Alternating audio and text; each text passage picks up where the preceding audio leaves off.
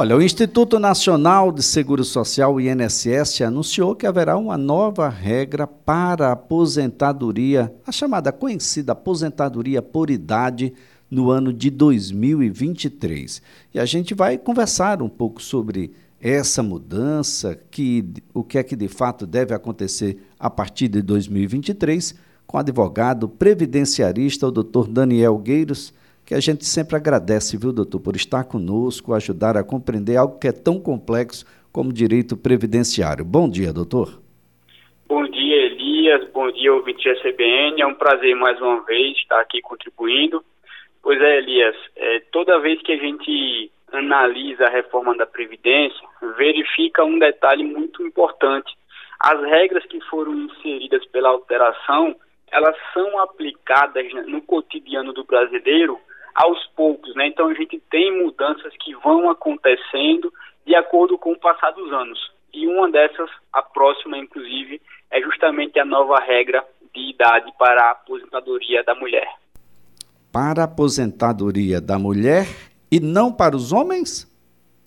Então, Elias, para os homens o que é que acontece? A regra da aposentadoria por idade permaneceu em 65 anos de idade e para a mulher que era de 60, ela foi avançando desde janeiro de 2020, seis meses para cada ano que avançava. Então, hoje, em 2022, a regra de 61 anos e seis meses para que a mulher tenha direito à aposentadoria por idade e a partir de 2023 passará a ser de 62 anos de idade.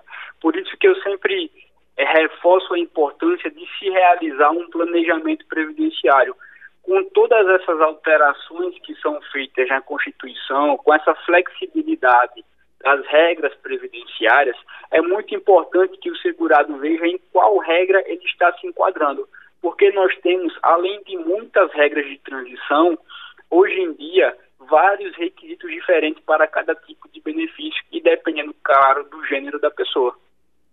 Agora, doutor, independentemente de, de ser homem ou mulher, com 65 ou com 62, com o acréscimo que vai ter aí em 2023, ah, modificou-se também o tempo de contribuição, porque para cada, ah, para cada benefício desse há uma contrapartida, né, que é pecuniária, que significa pagar mensalmente determinada contribuição ou não, doutor? Então, Elias, esse é um outro elemento importante. Toda pessoa que vai receber um benefício previdenciário, se for um segurado e não um independente, que é uma outra questão, precisa dessa contribuição previdenciária mínima, né, que a gente chama de carência. No caso da aposentadoria por idade, há a previsão de pelo menos 180 meses de contribuição, que seria de 15 anos. Desde a reforma da Previdência, trocou-se o termo carência por tempo de contribuição em relação à aposentadoria por idade. Só que tem um detalhe: a reforma trouxe a previsão de que aquele homem que se filiou à Previdência Social após a reforma da Previdência, após 13 de novembro de 2019, ele só vai se aposentar com pelo menos 20 anos de contribuição e 65 anos de idade. Então, esse é um aspecto que também foi alterado, muito importante, e que precisa ser verificado em cada caso quando essa pessoa se filiou à Previdência Social, ela se inscreveu na Previdência Social. Não significa necessariamente que foi feita a primeira contribuição, mas quando houve a inscrição dessa pessoa. Então, as mulheres permanecem com um tempo de contribuição de pelo menos 15 anos para a aposentadoria, o que altera é o requisito etário da idade. E os homens, caso tenham se filiado depois da reforma da Previdência, precisarão contribuir por pelo menos 20 anos e a idade é a mesma, 65 anos de idade. Agora, a, doutor Daniel, a, a, as pessoas às vezes ficam se perguntando, poxa, mas faltava um dia para, eu, para que eu me aposentasse e a regra se estabeleceu no dia anterior. Ainda assim, eu tenho que passar por essa transição? Caso a pessoa precisará verificar em qual regra de transição ela vai se enquadrar. Se estava muito próximo, é bastante provável que a regra de transição para essa pessoa seja mais vantajosa. Por quê? Normalmente o aspecto que se insere, que, que é aplicado na regra de transição, é um pedágio. Na maioria dos casos é um pedágio. Ou seja, se faltavam seis meses para uma pessoa completar o tempo, ela vai precisar contribuir por mais seis meses, além daqueles que eram necessários, que é o pedágio de 100% que a gente chama. Há alguns benefícios em que o pedágio é reduzido, é de 50%. Claro que vai depender de quanto tempo faltava para essa pessoa completar os requisitos de alguma aposentadoria, sempre tendo em vista que o marco, ou seja, a data que ela precisa considerar para isso, é a data em que a emenda à Constituição, ou seja, a reforma da Previdência, melhor dizendo, ela entrou em vigor, novembro de 2019. Então tem que verificar justamente isso. Muita gente é, lamenta o fato de que as regras da Previdência, quando são alteradas, elas sempre vêm para tornar mais difícil o acesso ao benefício. Isso é fato. Nós tivemos pelo menos seis reformas da Previdência de 98 para cá. Todas elas tornando mais rígido o acesso a benefícios previdenciários. Então, é sempre importante verificar em qual regra de transição eu vou conseguir me enquadrar como segurado da Previdência Social. Não existe direito a regime jurídico vigente, ou seja, ninguém tem direito a manter a lei como ela está hoje. O que é assegurado é que se uma pessoa já preencher os requisitos antes da alteração, ela pode optar pela regra antiga. Então, se uma mulher já tinha uns 60 anos de idade e os 15 anos de contribuição ou 180 meses de carência antes da reforma da Previdência, ela vai poder se aposentar pela regra antiga. Então, doutor, uh, vamos tentar fazer aqui um paralelo. Homens e mulheres em 2022 e que buscam aí a aposentadoria, conhecida aposentadoria por idade em 2022 e como ficam as regras aí, as modificações para 2023, doutor Daniel? Perfeito, Elias. A regra atual para o homem que já estava afiliado à Previdência Social, INSS, antes de 2009, que é a maioria dos casos, 65 anos de idade, 15 anos de contribuição. E para a mulher, hoje, 61 anos e 6 meses de idade e 15 anos de contribuição. Em 2023, então, não, tem, não teremos modificações para os homens, mas teremos um acréscimo aí de seis meses para as mulheres. Para a mulher, perfeito. Para a mulher, passa para 62 anos de idade, 61 anos e seis meses em 2022, a partir de 2023, 62 anos de idade. Bem, uh, doutor Daniel, um ouvinte perguntando aqui sobre o início, o, ou seja, o, o ingresso no sistema no próprio INSS. Ela está me perguntando aqui sobre eu tenho uma data específica para fazer a primeira contribuição ou posso fazê-la em qualquer dia do mês? Elias, existem várias modalidades de contribuição, depende da sua relação com a Previdência Social. Se ela vai contribuir como autônomo, por exemplo, como a gente fala, né? Ela vai precisar fazer a contribuição até o dia 15 do mês seguinte. Essa contribuição até o dia 15 de novembro, por exemplo, se refere à competência atual de outubro. Então, ela pode fazer esse pagamento e vai ter uma competência contabilizada que é do mês de outubro. Essa competência paga em dia, ela conta como tempo de contribuição e como carência para o acesso a outros benefícios. Ah, perfeito, perfeito. Doutor, tem gente aqui perguntando se eh, nós estamos falando sobre loas ou sobre aposentadoria por idade e é, parece-me até porque, pelo que ele fala aqui, ah, seria o salário mínimo, é isso mesmo?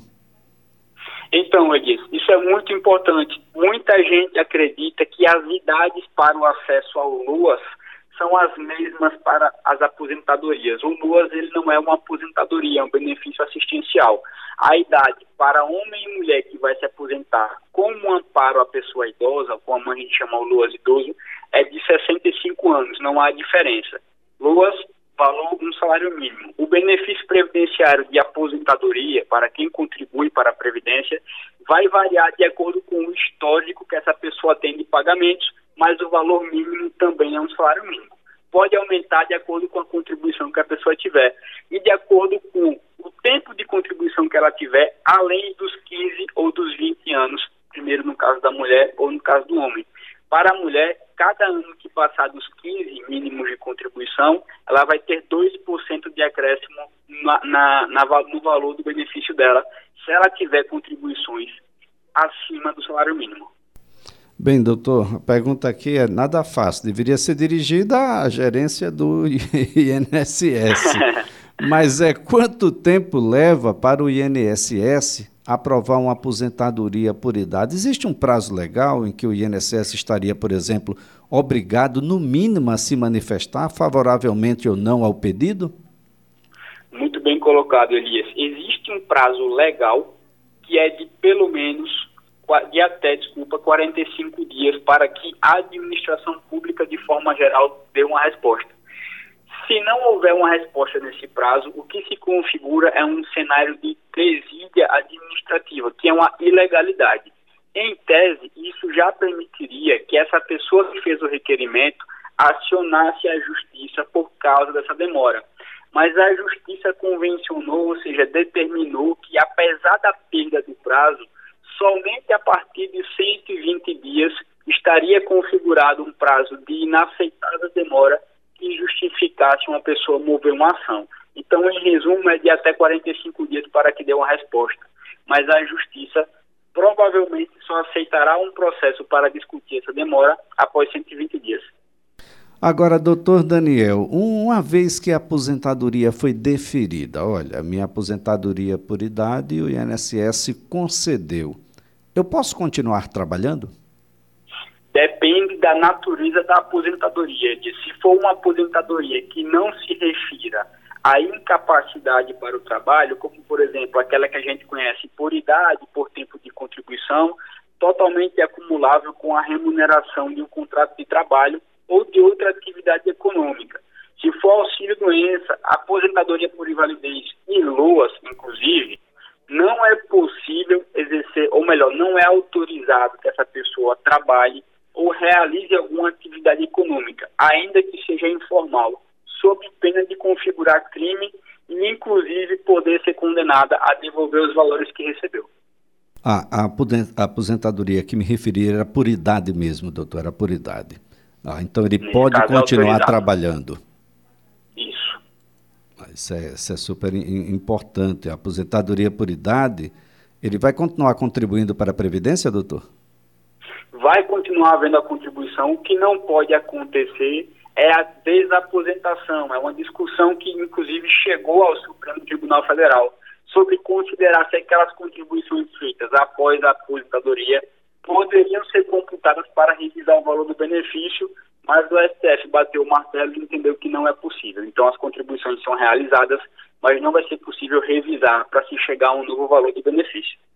É, isso é super importante, porque dá uma ideia, sei lá, será que a gente vive mais 65 ah, e, e contribui aí mais 15? Eu posso ter duas aposentadorias por idade, doutor? Não, não é possível fazer esse acúmulo, a menos que a outra aposentadoria seja de um outro regime de previdência.